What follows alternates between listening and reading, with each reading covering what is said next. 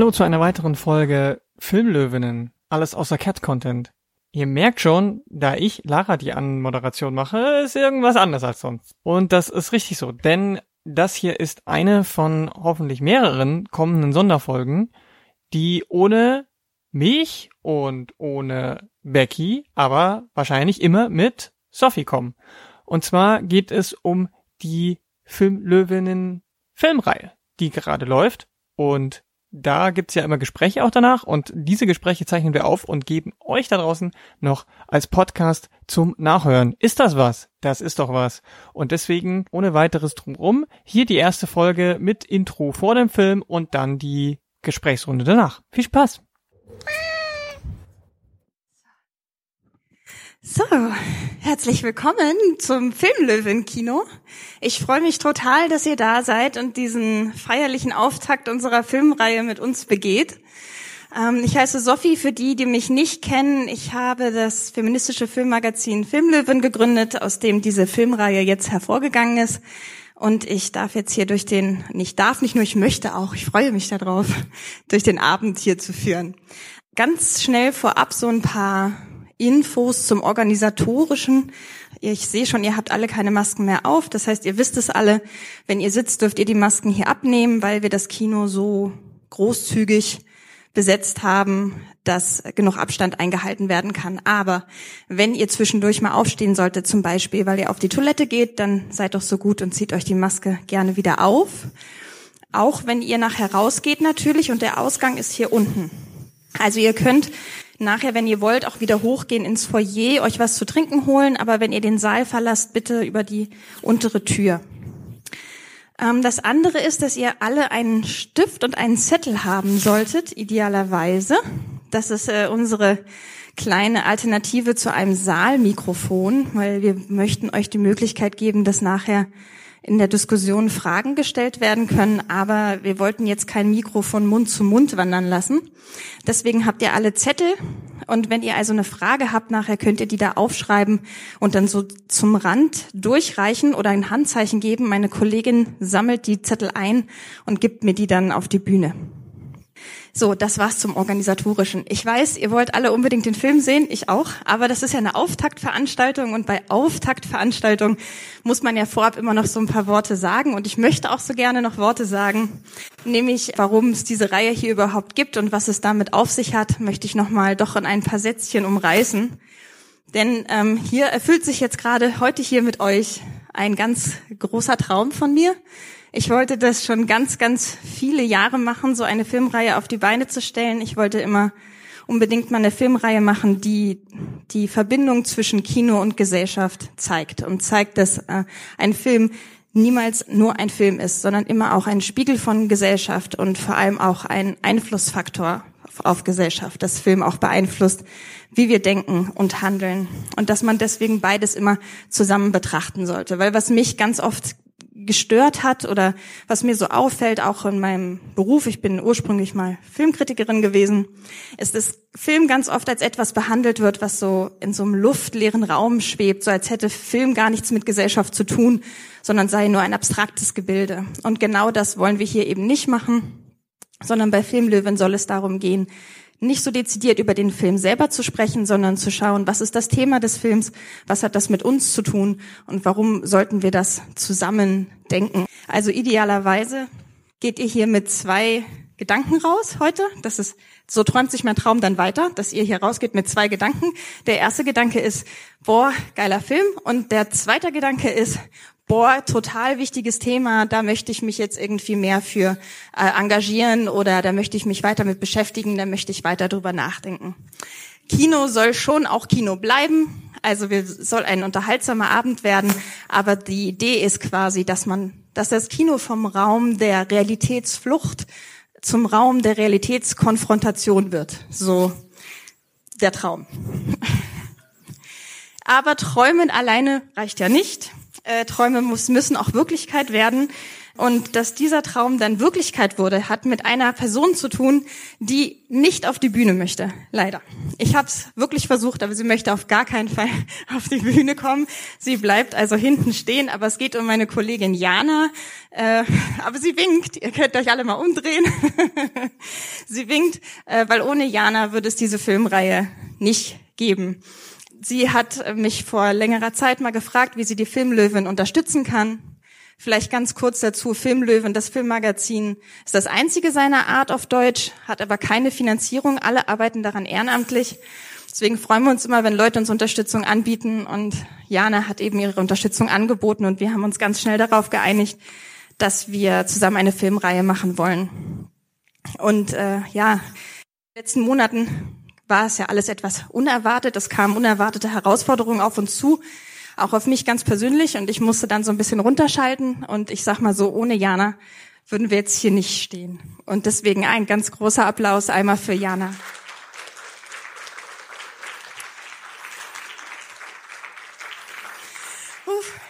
Jetzt werde ich emotional. Äh, ja, also Ähm, Jana ist natürlich nicht die einzige Person, der ich danken möchte. Ich möchte auch Anne vom City Kino danken, überhaupt dem Team vom City Kino und Verena vom Wolf Kino, die alle von Anfang an dabei waren, gesagt haben, ja, wir machen das, ähm, diese Filmreihe auf die Beine zu stellen. Ich möchte danken Marie, die für uns die Grafik gemacht hat und die Webseite. Ich möchte danken Angelika, die unser Social Media betreut für die, äh, für die Filmreihe. Ich möchte danken Leonie und Lukas, die jetzt hier gerade die Technik machen und die auch dafür sorgen werden, dass diese Veranstaltung nachher im Internet zu sehen sein wird. Was mir persönlich ein ganz großes Anliegen war, weil ich halt einfach gerne wollte, dass auch Leute hier teilnehmen können, die in dieser Corona-Pandemie nicht ins Kino gehen können oder wollen.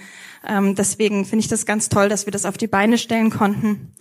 Ähm, ich danke außerdem Lara, der Kollegin, die einen Podcast noch daraus schneiden wird aus der Diskussion, so dass es noch mehr Leute hören können. Und äh, dem ganzen Löwenenrude, das äh, also von der Webseite filmlöwen.de, die dafür gesorgt haben, dass das halt alles heute hier gut funktioniert. Auch für all diese nochmal ein Applaus, bitte.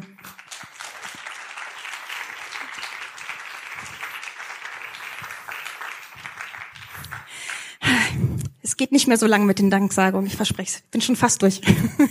ähm, aber all das, auch ganz wichtig zu sagen, funktioniert natürlich nicht ohne Geld. Ähm, und wir sind sehr dankbar, dass wir eine Förderung bekommen haben von der Senatsverwaltung für Kultur und Europa.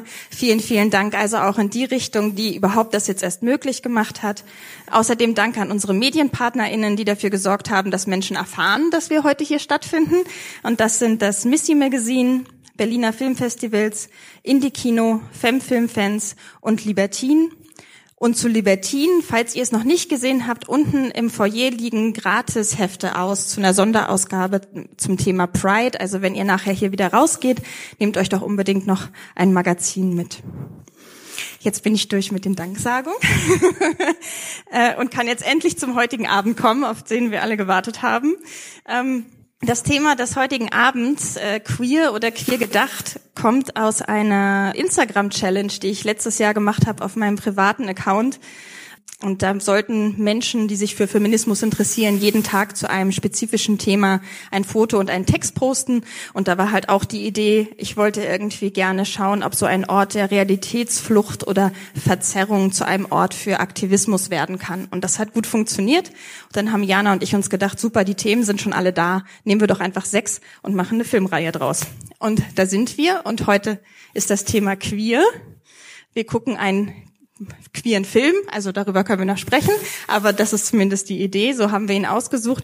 Und dann sprechen wir im Anschluss auch über das Thema Queerness und Queerness und Film, was das für uns bedeutet, warum es wichtig ist, darüber zu sprechen. Und ich habe ganz tolle Gästinnen heute da, nämlich die Musikerin und Aktivistin Suki und den Moderator Tarek Tesfu. Ich freue mich so, dass ihr da seid. Einen kleinen Begrüßungsapplaus für die beiden.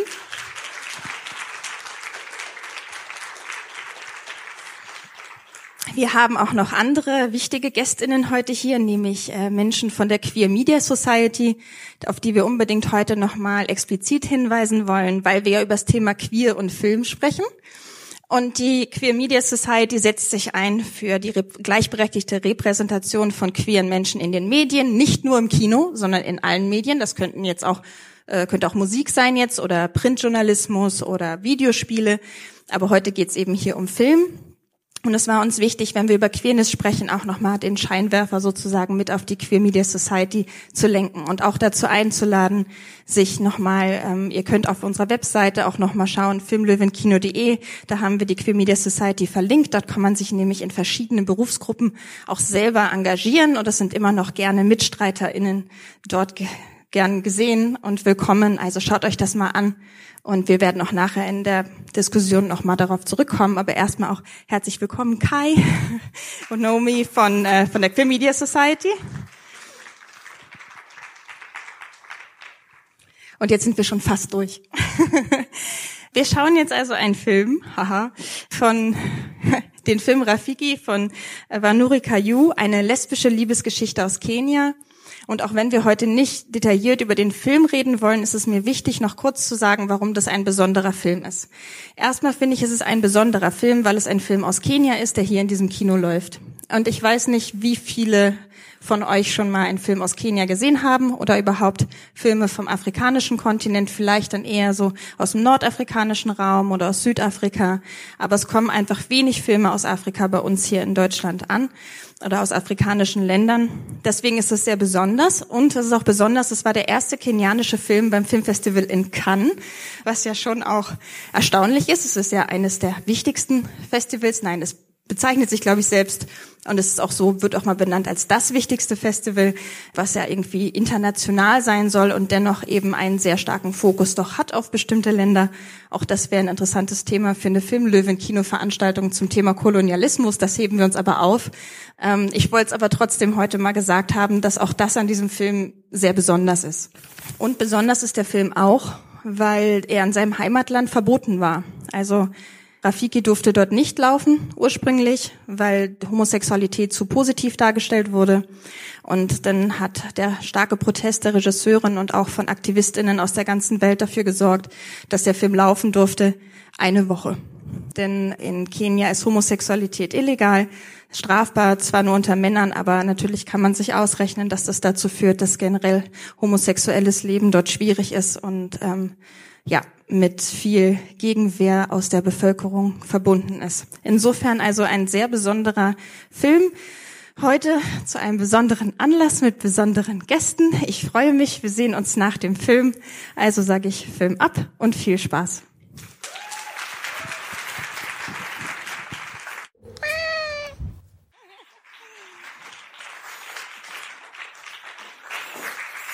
Herzlich willkommen zurück hier im Saal und im Internet. Die Leute, die uns jetzt schon hören können. Ich glaube, wir haben gerade ein bisschen Tonprobleme, wa?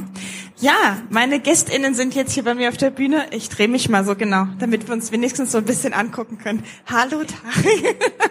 Also ich habe mir zwei tolle GästInnen eingeladen, nämlich zwei GästInnen, die äh, auch was mit Unterhaltung und Aktionismus äh, und Feminismus und äh, zusammen machen, so wie das ja auch Filmlöwen Kino tut.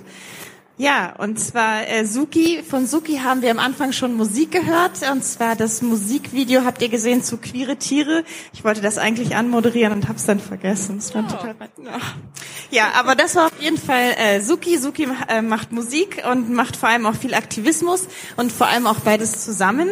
Seit letztem Jahr, letztes Jahr hast du als Suki aufgehört, richtig? Und ist jetzt, hat sich verwandelt in Zucchini. Das sieht man jetzt vielleicht nicht so, aber genau.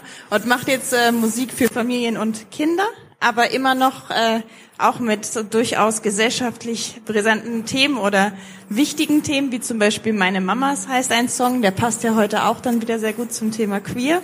Also deswegen Suki heute hier als Vertreterin für, weiß ich nicht, Popmusik und Feminismus und Aktionismus. Herzlich willkommen nochmal. Danke, danke schön.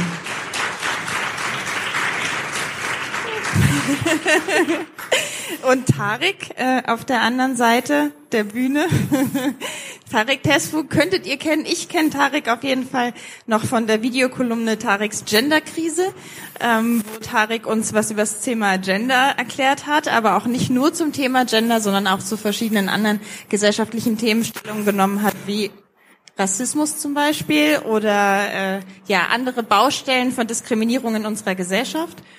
Ähm, so habe ich Tarek kennengelernt. Inzwischen macht Tarek aber zum Beispiel auch die Tralafitti Show. Zwischendurch hast du mal Jäger und Sammler gehostet. Äh, auf jeden Fall viel im Internet unterwegs und eben auch als Moderator.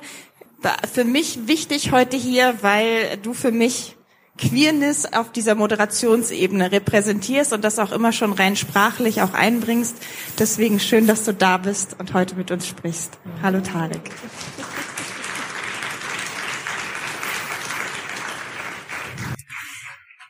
So, der Film, ja. Also möchtest du gleich was sagen? Du siehst so aus, als möchtest du sofort los. Erstmal, ich habe mich aus der Markierung rausbewegen. Ich hoffe, das geht dann trotzdem. Das ähm, muss uns Leonie sagen, die den die Kamera macht. Leonie, darf ich hier sitzen? Ja, sie macht Daumen hoch. Okay. Wo ist denn Leonie? Leonie sitzt da mit der Kamera. Ach, da ist die Kamera. Ja. Ach, ja, oh, Wir haben zwei Kameras sogar, stellt euch vor. Wow, wow, wow, wow. Genau, und zum anderen, ich, hab, ich bin noch so ein bisschen verschnieft. Ich hatte im Vorfeld nämlich zu Sophie, Sophie, ist der Film sehr traurig. Ich habe Sorge, ich werde auf jeden Fall heulen. Ich weine sehr schnell. Und das, äh, ich weiß nicht, wie es euch so ging. Also die, die Rotznase von vorhin, das war ich auf jeden Fall. Und äh, ich, ich bin noch gerade so ein bisschen ähm, aufgewühlt gerade. Vielleicht. Ähm, Vielleicht fangen wir mit Tarek an. Ich wollte ich wollte ja. ähm, genau. Wir, ich, mich würde noch mal interessieren, weil die, die Veranstaltung heißt jetzt queer und queer kann ja auch ein sehr subjektiver Begriff sein und vielleicht magst du uns mal kurz sagen, was für dich eigentlich queer bedeutet und ob das für dich ein queerer Film war und wenn ja, warum?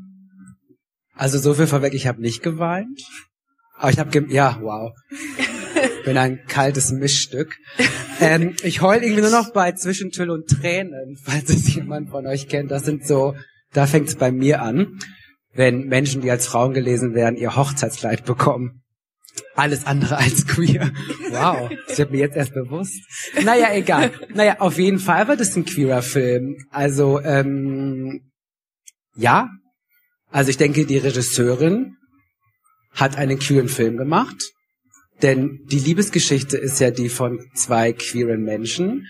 Ähm, und es geht ja auch viel um Widerstand, es geht viel um, ja, für etwas zu protestieren, wofür es eigentlich gar keinen Protest bräuchte, denn es geht am Ende um Liebe, es geht um diese ähm, Coming-out-Geschichte, es geht um Familie, es geht um ähm, ganz, ganz viele Momente, die, glaube ich, ganz, ganz viele queere Menschen kennen. Von daher würde ich auf jeden Fall sagen, äh, Prädikat queer und einfach auch ähm, neben all dem auch einfach wunderschön ähm, erzählt. Ich bin ein großer Fan von den ganzen ähm, Nahaufnahmen gewesen. Ich fand, mhm. es war unfassbar ästhetisch. Ähm, ich will gar, gar keine Kritik jetzt machen, aber mir hat ein bisschen so der Drive manchmal gefehlt. Aber ich komme auch halt auch so aus dem Team Serien, ne? So 35 Minuten ballern und danach bist du so, wow, noch eine. Und es war mal wieder geil, so einen Filmfilm zu sehen. Und das ist gar keine Kritik am Film, sondern eher so einer meiner Sehgewohnheit mittlerweile. Ähm, genau, also auf jeden Fall Prädikat, super queer und mehr als wertvoll.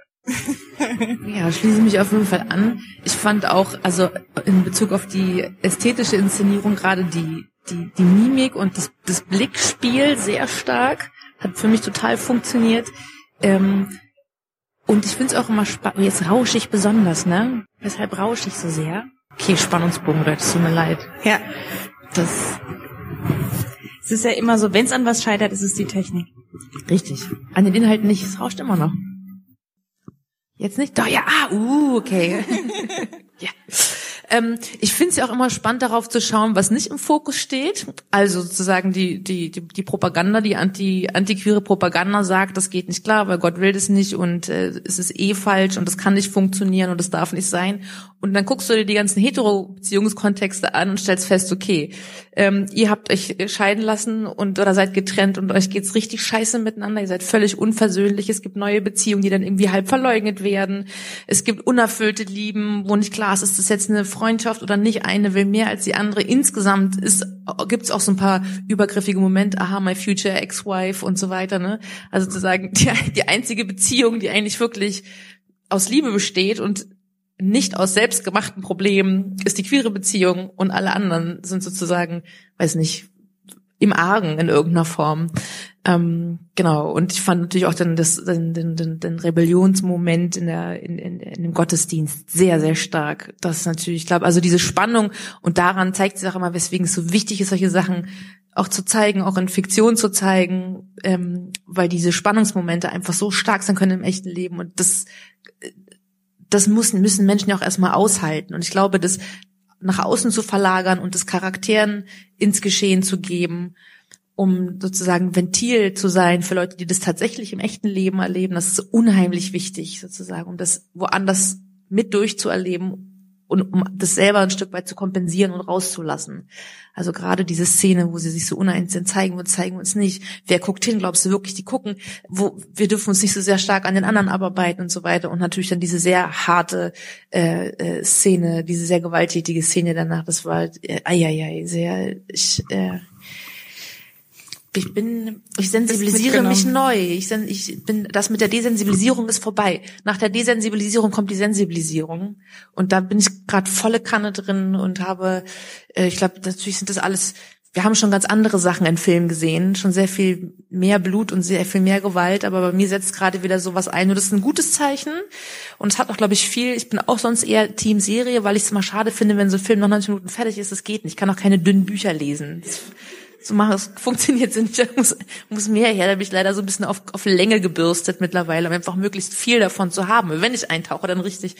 Ähm, aber da kommt wieder so eine Sensibilisierung und das hat natürlich auch mit Stoffen und mit Inhalten zu tun, die halt nicht schon tausendmal abgefilmt sind, so, ne, sondern dass man sich darüber ähm, selber auch die Gelegenheit gibt, mit so einem, so was, ich meine, menschheitsgeschichtlich betrachtet wahnsinnig altem, aber medial repräsentationsmäßig betrachtet sehr vergleichsweise neuem Stoff Queerness. Da kommt, äh, haben wir, geben uns selbst die Chance, wieder uns, ja, unsere eigene Feinfühligkeit ähm, auch selber wahrzunehmen. So. Äh, ähm, von Wiedererkennungsmomenten gesprochen. Ähm, wie ist es denn für euch? Das ist vielleicht jetzt eine sehr provokante Frage. Wie ist denn für euch, äh, wenn ihr deutsches Fernsehen anmacht? Ähm, ist, ähm, findet ihr da queere Geschichten, wo ihr solche Wiedererkennungsmomente habt oder auch deutsche Filme? Gibt es da Sachen, wo ihr euch wiedererkennt? Oder wo ihr diese Momente wiedererkennt, so wie die jetzt gerade? Du möchtest jetzt unbedingt was sagen. Also ich habe seit 15 Jahren kein Fernsehen mehr. Ich habe nur noch Mediathek. Fast das Gleiche. Weißt du, das ist nur also ich mit selber entscheiden, wann. Und, und vor allem zählt ja zum deutschen Fernsehen theoretisch auch inzwischen YouTube zum Beispiel. Ne? Und es gibt auch bei Instagram äh, Produktionen vom deutschen Fernsehen. Also, äh, also. Also ich kann jetzt mal eine Sache vorweg sagen. Es gibt jetzt einen richtig tollen Film. Der glaube ich, also nee, auf den wir alle gewartet haben. Und der heißt Future 3. Ja, zum Beispiel. So, ich habe den noch nicht gesehen, Leute. Ich bin ganz ehrlich. Aber was ich von diesem Film gehört habe, ist wirklich fantastisch scheinbar. Denn es ist ähm, eine Liebesgeschichte zwischen äh, zwei Typen und ähm, die MacherInnen ähm, sind queer, haben selber eine ähm, eine Migrationsgeschichte und sie erzählen die Geschichte zweier Menschen mit Migra-Geschichte also alles schon mal richtig gemacht. Es wird nicht über, sondern wir erzählen unsere Geschichte-Style. Ähm, und ich glaube, auf diesen Film haben wir, haben wir alle ähm, sehr, sehr lang gewartet. Denn, um jetzt die Frage zu beantworten, nein, auf gar keinen Fall nicht. Also wenn wir mal gucken, ich glaube Queerness, ich glaube Deutschland ist echt noch so in den 90ern hängen geblieben, was so Queerness anbelangt. Denn es ist meistens immer ein Problem. So, also im Tatort ist meistens der schwule Irre der Mörder am, am Ende oder der Mann, der eigentlich gar nicht schwul ist, aber doch was mit dem Typen hatte, bringt dann jemanden um, weil er nicht schwul sein will. Also ist immer problematisch. Und ab und zu rennt vielleicht mal eine Lesbe durchs Bild. So. Und dann können wir schon sagen, Dankeschön, danke, Schön, dass wir dabei sein dürfen. Bitte für so. die nächsten fünf Monate. Genau. Mhm. Und das ist natürlich, also ich finde es ein, also ich, ich kann, also ich pack's schon gar nicht mehr. Ich, ich guck mir auch nichts mehr an. Also es gibt jetzt auch sehr viele deutsche neue Serien, auch auf Netflix, was ich sehr liebe.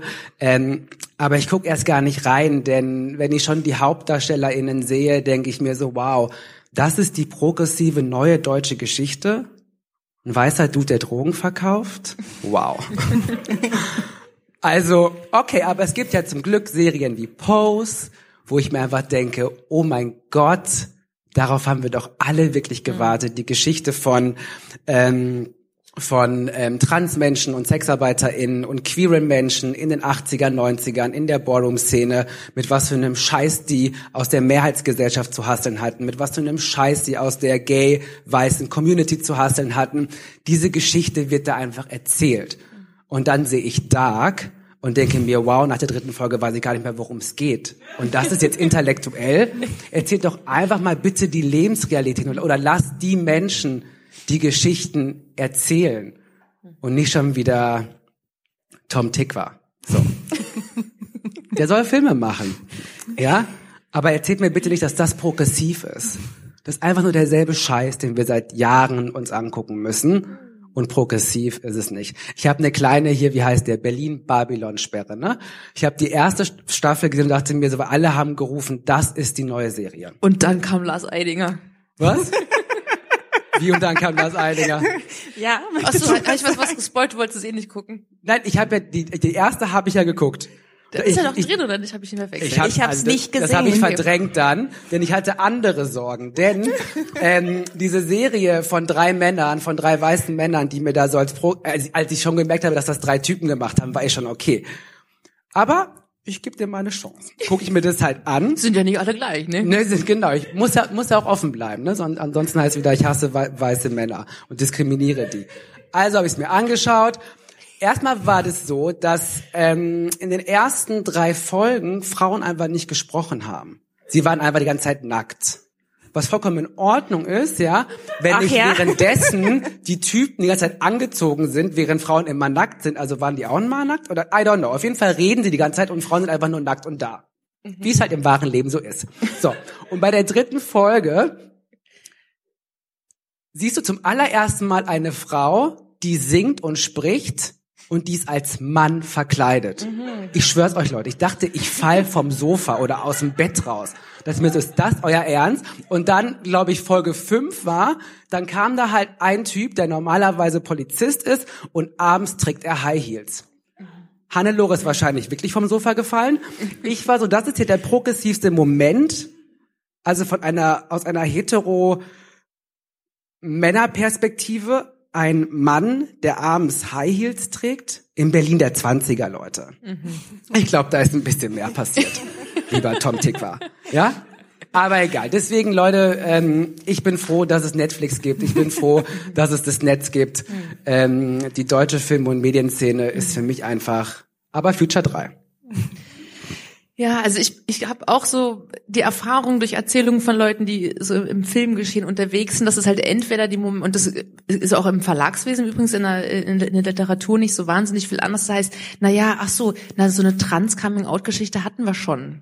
Ja, das ist so ein bisschen wie, ah, du willst einen Krimi bei uns rausbringen? Ah, tut mir leid, Krimi hatten wir schon. Ja, so. Und das ist das eine. Oder dann oder es gibt halt gerade so einen Buzz und so ein Hype, so, oh, wir müssen jetzt dringend mal einen Transmann hier, wo haben wir jetzt mal einen Transmann hier für mit dem Buch, ja?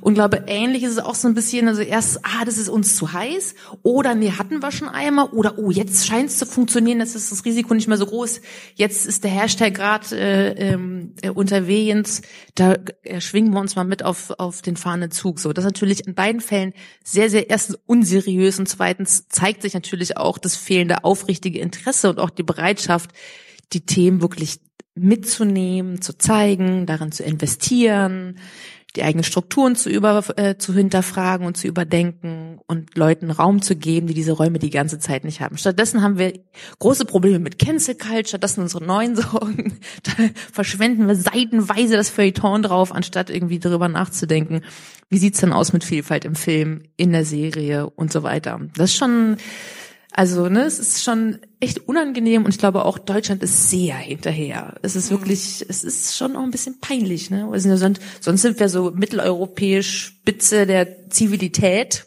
ja. Und dann, ähm, Ich würde jetzt, ich würde jetzt gerne mal in so, in so eine ganz blöde Gegenposition gehen, ja, und sagen, aber wieso brauchen wir denn das überhaupt? Reicht denn nicht jetzt diese eine Transgeschichte? Und jetzt, gut, jetzt hab, jetzt kommt doch Futur 3, ist doch, ist doch jetzt auch gut, äh, ist so. Futur oder Future 3? Keine Ahnung. Also da es ein deutscher Film nicht. ist, würde ich sagen Futur 3. Aber Ah ja, kann schon sein. Es wird ja vielleicht auch Future 3 heißen, oder? richtig. Ja. Ich gucke mir den Film morgen an. Ich habe den als Link zu Hause, weil ich nämlich darüber, ähm, genau, ich habe es aber noch nicht leider gesehen. Aber der ist wirklich toll. Hengame Jacobi Farah sagt, dass dieser Film toll ist. Und wenn das Hengame Jacobi Farah sagt, dann ist das verdammt nochmal so. Dann wird es Horst Seehofer nämlich sehr anders sehen. Genau, und wir müssen alles dafür tun, dass Horst Seehofer alles scheiße findet, was wir tun. Okay, das ist ja Denn eh und schon dann der bist Fall. du im Game. So, was war die Frage? Ich wollte mal die provokante Frage stellen, warum das überhaupt wichtig ist, dass es Futur 3, ob Futur 3 nicht jetzt reicht und ob nicht eine Transgeschichte im Fernsehen zum Beispiel reicht. Warum ist denn diese Vielfalt überhaupt wichtig? Ähm, einmal nochmal so hier hingeklatscht. Die Vielfalt ist ja, vielfach heißt es ja dann, ah, na ja, dann haben wir, also bei der Veranstaltungsreihe oder bei dem, bei den Filmen oder bei den Serien, wir- es ist jetzt, also der Schwarze, der kann jetzt nicht auch noch schwul sein, das ist überfrachtet dann, ne? Das geht so nicht. Das ist schwierig fürs Publikum. My life. Ne? Story of my So, das life. ist, das ist zu viel, ja. Das können wir nicht machen. Die Lesbe kann nicht im Rollstuhl sitzen, Leute. Das, das geht nicht. Das, das, das, das sprengt den Rahmen. Und denkst du, das ist aber eine Realität. Deswegen Vielfalt ist, das ist eben das Problem. Und das kenne ich zum Beispiel auch so aus der, aus der pädagogischen Arbeit, dass dann so diese Projekte, wo dann so ein bisschen Geld freigestellt wird. Und das wird, geht ja dann natürlich auch für andere Förderstrukturen. Und darum geht's ja auch sehr stark. Wo investieren? Wo, also wo wird sozusagen aus öffentlichen Geldern investiert, wo, wo, wo lohnt es sich, Geld reinzustecken, ja. Und dann ist eben genau dieser Vorwurf der Überfrachtung, das können wir nicht machen, das ist zu viel, wir müssen es irgendwie besser aufteilen. Aber man schreibt sich groß Vielfalt vorne drauf. Wenn dann aber auch Vielfalt drin sein soll, ist es wieder zu viel Vielfalt. Dann ist es Vielfalt. Und dann und dann, das geht dann nicht mehr, ja. Und deswegen finde ich diesen Vielfaltsbegriff, auch gerade weil er eben auch aus so sehr bürgerlichen, weißen, konservativen ähm, Positionen heraus äh, sich auch einfach völlig ungerechtfertigterweise angeeignet wird, in einer Form, die eben nicht der Realität gerecht wird, würde ich nicht von einer Vielfalt in, in den jeweiligen kulturellen Bereich, Bereichen sprechen, sondern einfach von einer realistischen Darstellung einer Gesellschaft. Also es geht nicht darum, Vielfalt zu demonstrieren, sondern Realität abzubilden. Und ich glaube, das ist der Knackpunkt. Ja, es ist ja nicht so, dass wir uns irgendwie Leute ausdenken, die ähm, äh, die off Color sind oder die queer sind oder die alle diese Realitäten eben auf ihr Leben vereinen und so halt einfach die ganze Zeit schon unterwegs sind. die Leute sind ja da. Und, ähm, und das wäre ganz, ich glaube, das wäre einfach mal der Knackpunkt, das einfach mal anzuerkennen und sich daran zu orientieren und nicht zu denken, man übertreibt, wenn man sagt, uh, eventuell ist der Schwarze auch gleichzeitig schwul. ist das ein Ding der Möglichkeit? Verrückt, ne? Verrückt. Äh, um da anzusetzen, würde ich sagen, ähm, ich glaube nicht, dass es irgendeine Transgeschichte wirklich braucht, sondern es braucht ähm, Transmenschen, die ihre Geschichte erzählen. Also ich hatte nämlich keinen Bock darauf, dass äh, Tom Tikva zum Beispiel einen Film zum Thema Trans macht, denn das wird nicht gut. Ja, der bekommt wahrscheinlich das Geld dafür, Besetzt mit einer Cis-Person. wahrscheinlich mit sich selbst oder Lars Eidinger. Oh, Auf jeden Fall. Weil das Lars Eidinger als transgeschlechtlicher Obdachloser, So. das wär's. mit all die Tütchen, weil das brauchen Für wir 500 Euro. weil das brauchen wir halt nicht, weißt du? Und das Problem ist ja auch, das Problem ist ja auch, wie Filmförderung funktioniert. Ja, das sind ja so krasse Apparate, auch von mehrheitlich weißen Menschen konzipiert und aufgebaut, wo dann wirklich so ein Till Schweiger um die Ecke kommt und zum tausendmal mit irgendwelchen Ohrhasen, Hirnichthasen, was weiß ich nicht was Hasen darum gammelt, ja. Und dann ist da wahrscheinlich natürlich eine queere Person, eine Trans-Person. Ist ja nicht so, als würde es die RegisseurInnen in Deutschland nicht geben oder DrehbuchautorInnen. Die sind ja alle da.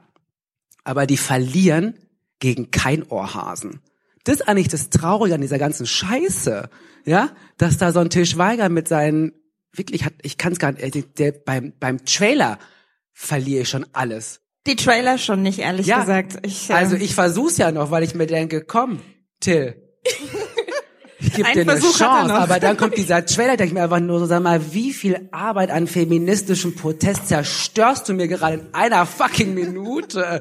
How dare you? Und dann bekommt der Geld dafür. ja. Und das ist und das ist das Schlimme daran, dass einfach ähm, die Geschichten von den falschen Menschen er erzählt werden. Oder Oder dass manche Menschen ihre Geschichte eben gar nicht erzählen können. Genau. Das ist es halt, ja. Oder dass wenn Leute, von denen man identitätspolitisch aufgrund ihrer Lebensrealität, ihrer Biografie erwartet, dass sie eben genau das erzählen, was sie, worüber wir sie markieren. So, ja. Also es ist, ich wünsche mir hunderttausende transgeschlechtliche Regisseure, Regisseurinnen, die nicht dem, mit dem Erwartungsdruck ähm, versehen werden, auch dazu zu sprechen, sondern die einen Krimi verfilmen. das wär's. Also das ist es eben, ne? Sagen, wenn, dann bitte bediene das, worüber wir dich erkennen und markieren, worüber dich, wir dich als anders wahrnehmen, um irgendwo in unserer Vielfalt-Checkbox äh, unsere Häkchen machen zu können. Ähm, und das kann es natürlich nicht sein, weil das auch eben eine Festlegung ist, eine, eine, auch eine Exotisierung. Aha, jetzt kommt die Geschichte. Aha, wie ist das bei euch? Und ähm, und das ist natürlich, äh, ja, das ist natürlich, äh, das wird sicherlich nett gemeint sein, aber das ist äh, überhaupt nicht hilfreich. Und, ähm, und eben, das ist ja auch, was zum Beispiel die Queer Media Society als Netzwerk immer wieder anspricht, dass es nicht sein kann, dass eben sozusagen die Andersartigkeit zum Problem erklärt wird. Also ähm, dass ähm, Ne, also jetzt ohne ohne den den eben gesehenen Film ähm, an der Stelle diskreditieren zu wollen, da ist sozusagen einfach historisch bedingt und geopolitisch bedingt eine andere Situation ähm, in der Gesellschaft. Äh, wenn wir in Deutschland sollten wir nachdem, wie wir uns selber auf die Schulter klopfen, die ganze Zeit, wie wahnsinnig offen, weltoffen, tolerant und so weiter wir sind, wenn wir dann aber noch hingehen und irgendwie Filme drehen und Bücher schreiben und Serien machen, wo eben genau die vermeintliche Andersartigkeit aus normativer Perspektive ähm, zum Problem erklärt wird und das Drama darin stattfindet und alle hinschauen und sagen, wie furchtbar und ich sitze dann am Weine wieder, ja. Ähm, so das, äh, äh, das darüber müssen wir wirklich hinaus, so dass einfach, weil es ist nicht so, dass alle Lesben immer zu Schwierigkeiten haben wegen Homophobie. Die haben auch zum Beispiel Jobs und Leidenschaften und Fragen an die Welt und Träume und Guilty Pleasures. Ja. Und vielleicht Musst du mich jetzt sagen, Guilty Pleasures? Wow. Ich wollte eigentlich sagen, vielleicht sind sie heimlich Tom Tickwer-Fans oder so. Oder Till Schweiger-Fan, aber so weit wollen wir nicht gehen. Lars, Till und Tim kommen in eine Bar. Ja, das wäre wünschenswert. Und das ist auch zum Beispiel was, was ähm, auch, ich finde, gegenwärtig ganz stark äh, in Fokus genommen wird, dass wir jetzt eben nicht Grüppchenbildung machen, alle Formen von Diskriminierung und Machtverhältnissen und Identitätspolitik und Zuschreibung, aber auch Zugehörigkeit müssen benannt werden. Wir können eben nicht sagen, irgendwie es irgendwie, es gibt so die Normen und alle anderen. Na klar muss man die unterschiedlichen Formen von Lebenserfahrung und kollektiven, ähm, ja, kollektiven Erfahrungen äh, ähm, benennen. Aber wir können nicht sagen, okay, jetzt machen die Schwulen das eine, die Lesben das anderes, die Trans so, oh, warte mal, jetzt haben wir schwul und äh, schwul und schwarz zusammen, wo kommst du jetzt hin? Also das eben benannte Phänomen, sondern dass wir wirklich, und das ist ja die Idee von Intersektionalität, erkennen, aha, wo ist da der Kern, wo ist da die Gemeinsamkeit und dass wir uns darauf konzentrieren, wie die Norm sozusagen das zerlegt und eben portionieren will und aber immer schön in der Peripherie und in der, im, im Außenbereich, in der Marginalisierung belässt ähm, und es zum anderen erklärt.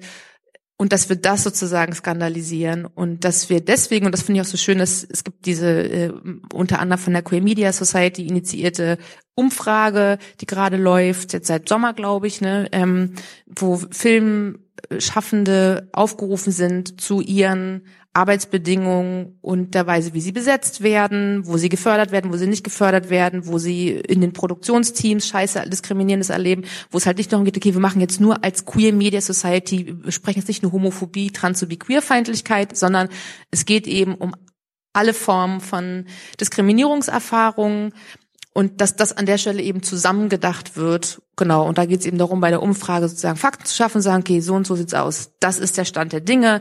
Pro Quote Regie als sozusagen Initiative, die schon ganz lange darüber spricht, eben im Fokus auf Frauen in der, in der Branche. Ähm, man muss erstmal Zahlen haben, weil nur mit den Zahlen kannst du in dieser, in dieser Welt, die so stark über Zahlen und Quantitäten, Quantifizierbarkeiten, Zählbarkeiten läuft, zu sagen, okay, die und die Erfahrung gibt's, das schlägt sich so und so in Prozenten nieder, also können wir jetzt auch die und jene Forderung stellen und sagen, wir brauchen, es gibt ähm, zehn Prozent aller Menschen sind queer. Wir brauchen darauf eine Antwort, die sagt, zehn Prozent aller ähm, äh, queeren ähm, sozusagen Offstage und Onstage-Situation müssen queer ausgestattet sein auf der Produktionsseite, auf der Repräsentationsseite. Gleiches gilt irgendwie auch für äh, Leute mit Behinderung. Gleiches gilt eben auch, wir haben so und so viele Leute mit äh, Migrationsbiografien oder Migrationsfamilienbiografien. Also muss ich das auch so und so niederschlagen. Genauso wie das auch für den öffentlichen Dienst gilt und für ähm, Nachrichtensprecherinnen und so weiter. Ja.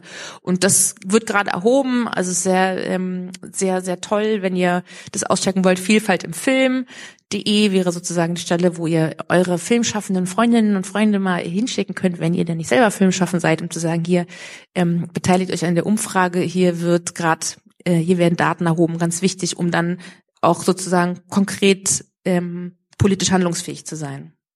Also äh, genau in die Richtung wollte ich jetzt nämlich auch gehen, nämlich nochmal zu fragen, was machen wir denn jetzt, damit wir mehr queere Inhalte irgendwie erreichen? Also ich würde sagen, wir alle drei äh, machen das ja irgendwie schon. Also wir hatten ja, ich hatte ja gerade schon gesagt, du singst zum Thema Queermist, damit, damit bringst du ja das Thema auch irgendwie dann nach draußen sozusagen, gibst dem Thema Sichtbarkeit und Repräsentation. Und äh, Tarek, du bringst es, du sprichst das Thema an, bringst es in soziale Medien. Ähm, mich würde jetzt nochmal äh, in dem Zusammenhang eben auch interessieren, war sozusagen diese politische Absicht auch sozusagen ausschlaggebend dafür, dass du das machst, weil ich finde ja, über Queerness sprechen in sozialen Medien ist eine sehr undankbare Aufgabe oft. Also das ist nichts, ich finde das schwierig, weil es sehr viel Gegenwehr gibt. Ich, das ist etwas, woran man glauben muss, finde ich. Oder Vereinnahmung. Hä? Wie meinst du? Naja, sozusagen einerseits gibt's Gegenwehr, gibt's eine ja. queerfeindliche Perspektive, aber es gibt halt auch eine Vereinnahmung von irgendwelchen Firmen und so weiter, die dann mal im Pride-Monat äh, Juli so, irgendwo einmal kurz die, die Regenbogenflagge mit sechs Farben auskurbeln und sagen, ja. ah, oh, jetzt ist schon, oh, es ist schon September, es war schon wieder. Aber du weißt doch, mein, äh, mein, mein Markending ist ja da bisschen kapitalistischer orientiert als deins, aber ähm, um die Du trägst sie doch mal sich nicht mehr. Ja, genau, deswegen ja. ähm, also das Ding ist ja so, dass ich jetzt, also ich bin ja so, so ein bisschen naiv äh, in die Medienbranche rein und habe gedacht, dass wenn ich ähm, zu Beginn ein bisschen was über Feminismus mache, dann checkt die Medienbranche irgendwann, wie talentiert und toll ich bin und am Ende bekomme ich tolle Moderationsjobs. Das ist natürlich nicht passiert. Das heißt, ähm, ich also doch schon auch. Also ich, ich beschwere mich, ich beschwere mich hier auf sehr hohem Niveau. Aber, naja, nein, aber, aber was ich meine ist, dass ich natürlich schon auch sehr über dieses Thema noch gelabelt werde. Was auf der einen Seite so ein bisschen Fluch und Segen ist, weil irgendwie habe ich es ja gemacht, weil es mir auch wichtig ist. Auf der anderen Seite denke ich mir so, okay Leute, meine Aufgabe ist jetzt eigentlich nicht immer dann um die Ecke zu kommen, wenn es um Queerness geht oder wenn es um Antirassismus geht oder, oder wenn es um Feminismus geht, weil am Ende ich bin mehr als das und am Ende bin ich auch kein Aktivist im klassischen Sinne, sondern ich bin jemand, der äh, moderiert und ähm, das halt als sein äh, Thema setzt. Das heißt, ähm, und ich finde auch, dass mittlerweile fühle ich mich einfach auch so, dass allein schon das Existieren in so einem weißen Mediensystem, was irgendwie ähm, männlich, weiß, dominiert ist, allein das ist schon ein politischer Protest und mehr sollte man nicht von Menschen erwarten, es sei denn, sie wollen es wirklich und sie wollen dann noch mehr Protestkultur reinbringen. Ähm, aber das sehe ich nicht unbedingt so als meine äh, starke Aufgabe, ähm, sondern mir geht's einfach darum, ähm, nicht mehr so viel über Queerness auch zu informieren oder über Antirassismus. Wir hatten das gerade. Ich bin es gerade so ein bisschen müde. Ich denke mir so wirklich, es gibt Google. Leute nutzt es.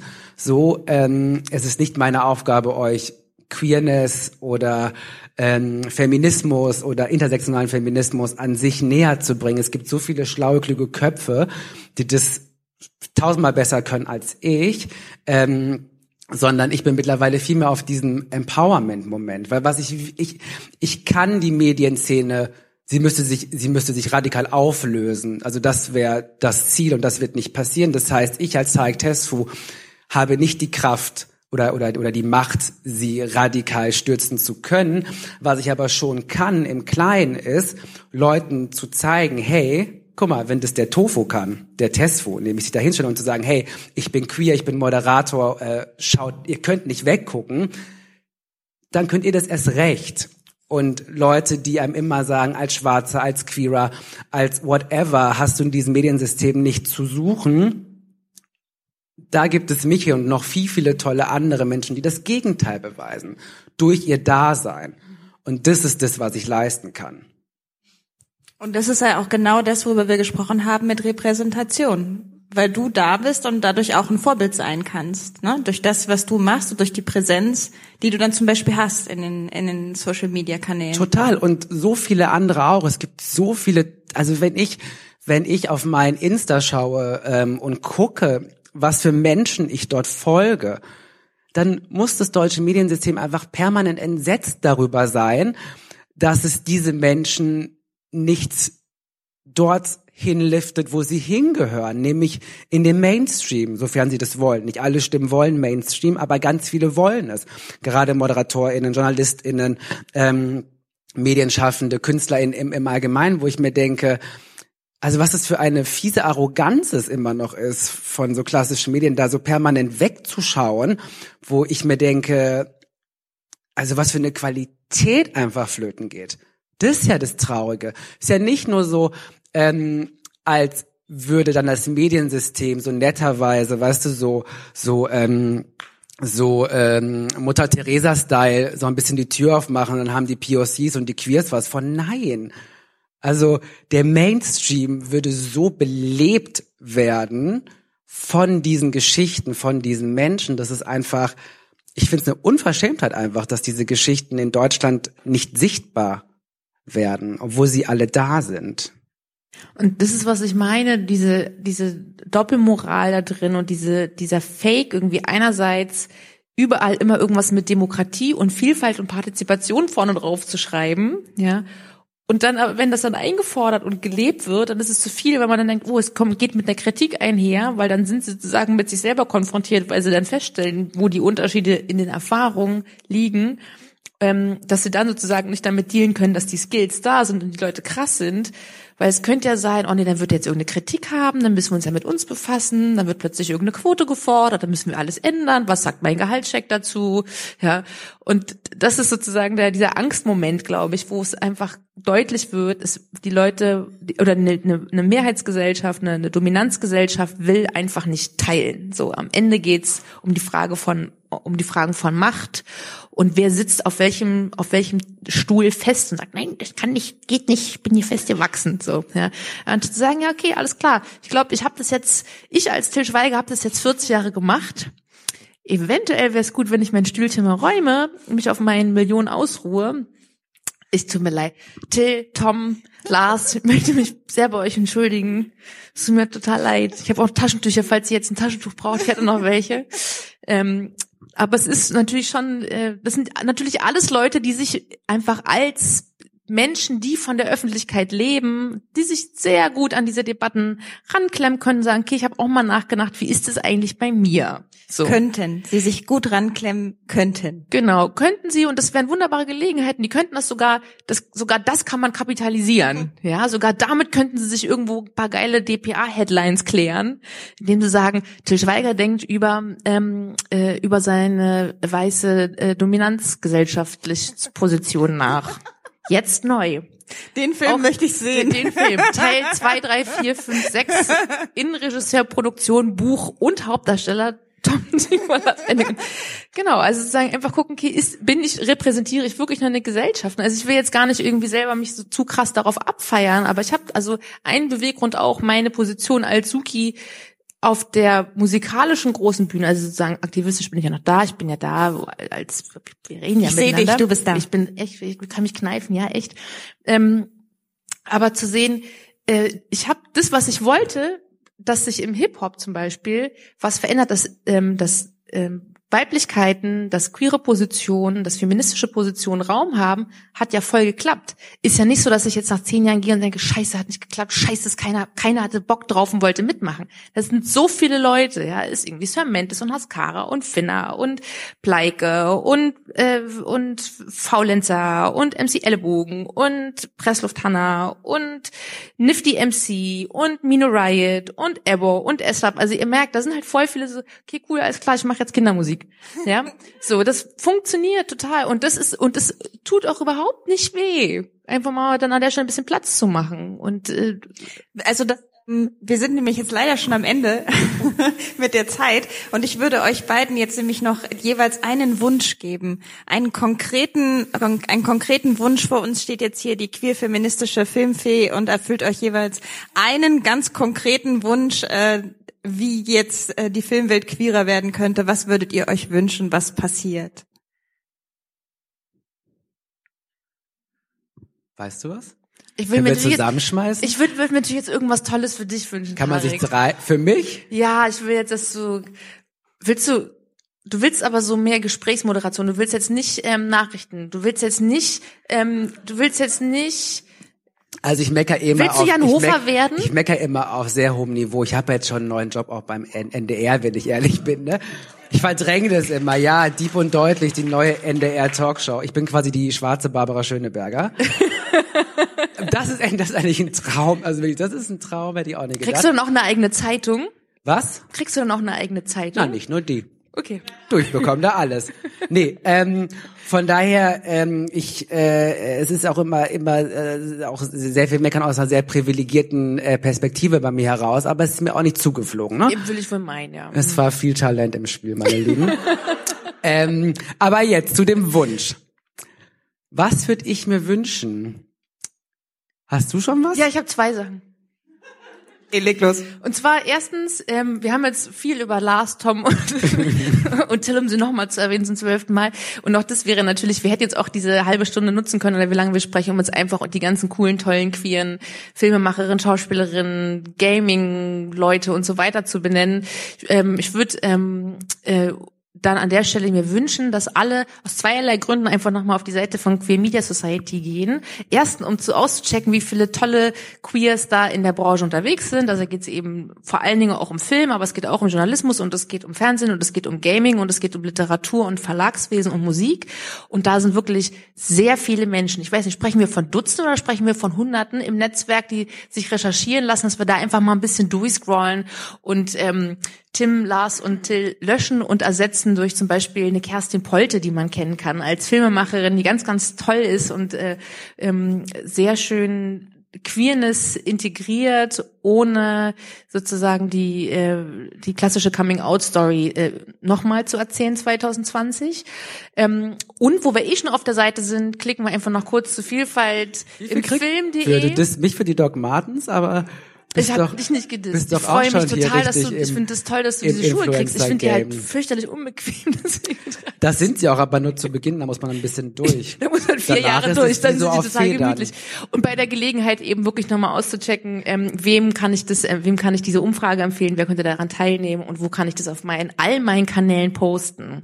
Also ein bisschen in die Recherche gucken, wer ist da alles, wer sind diese ganzen Queers in den entsprechenden Branchen, um sich ein bisschen Wissen raufzuholen, Neues, ähm, nach dem Meckern dann wieder äh, auch fröhlich weiter zu recherchieren und eben diese Umfrage zu empfehlen. Ich werde das morgen dann auch nochmal machen und posten, damit da die Zahlen zustande kommen, die wir brauchen, um politisch handlungsfähig zu sein und konkret zu fordern. Und nicht nur mit einem Bauchgefühl, sondern mit Fakten, Fakten, Fakten.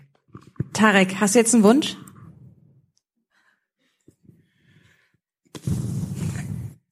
Du darfst dir auch einfach mehr äh, äh, Sexszenen wie in Sense8 wünschen, zum Beispiel. wäre auch noch was. Das halte ich ja gar nicht mehr aus.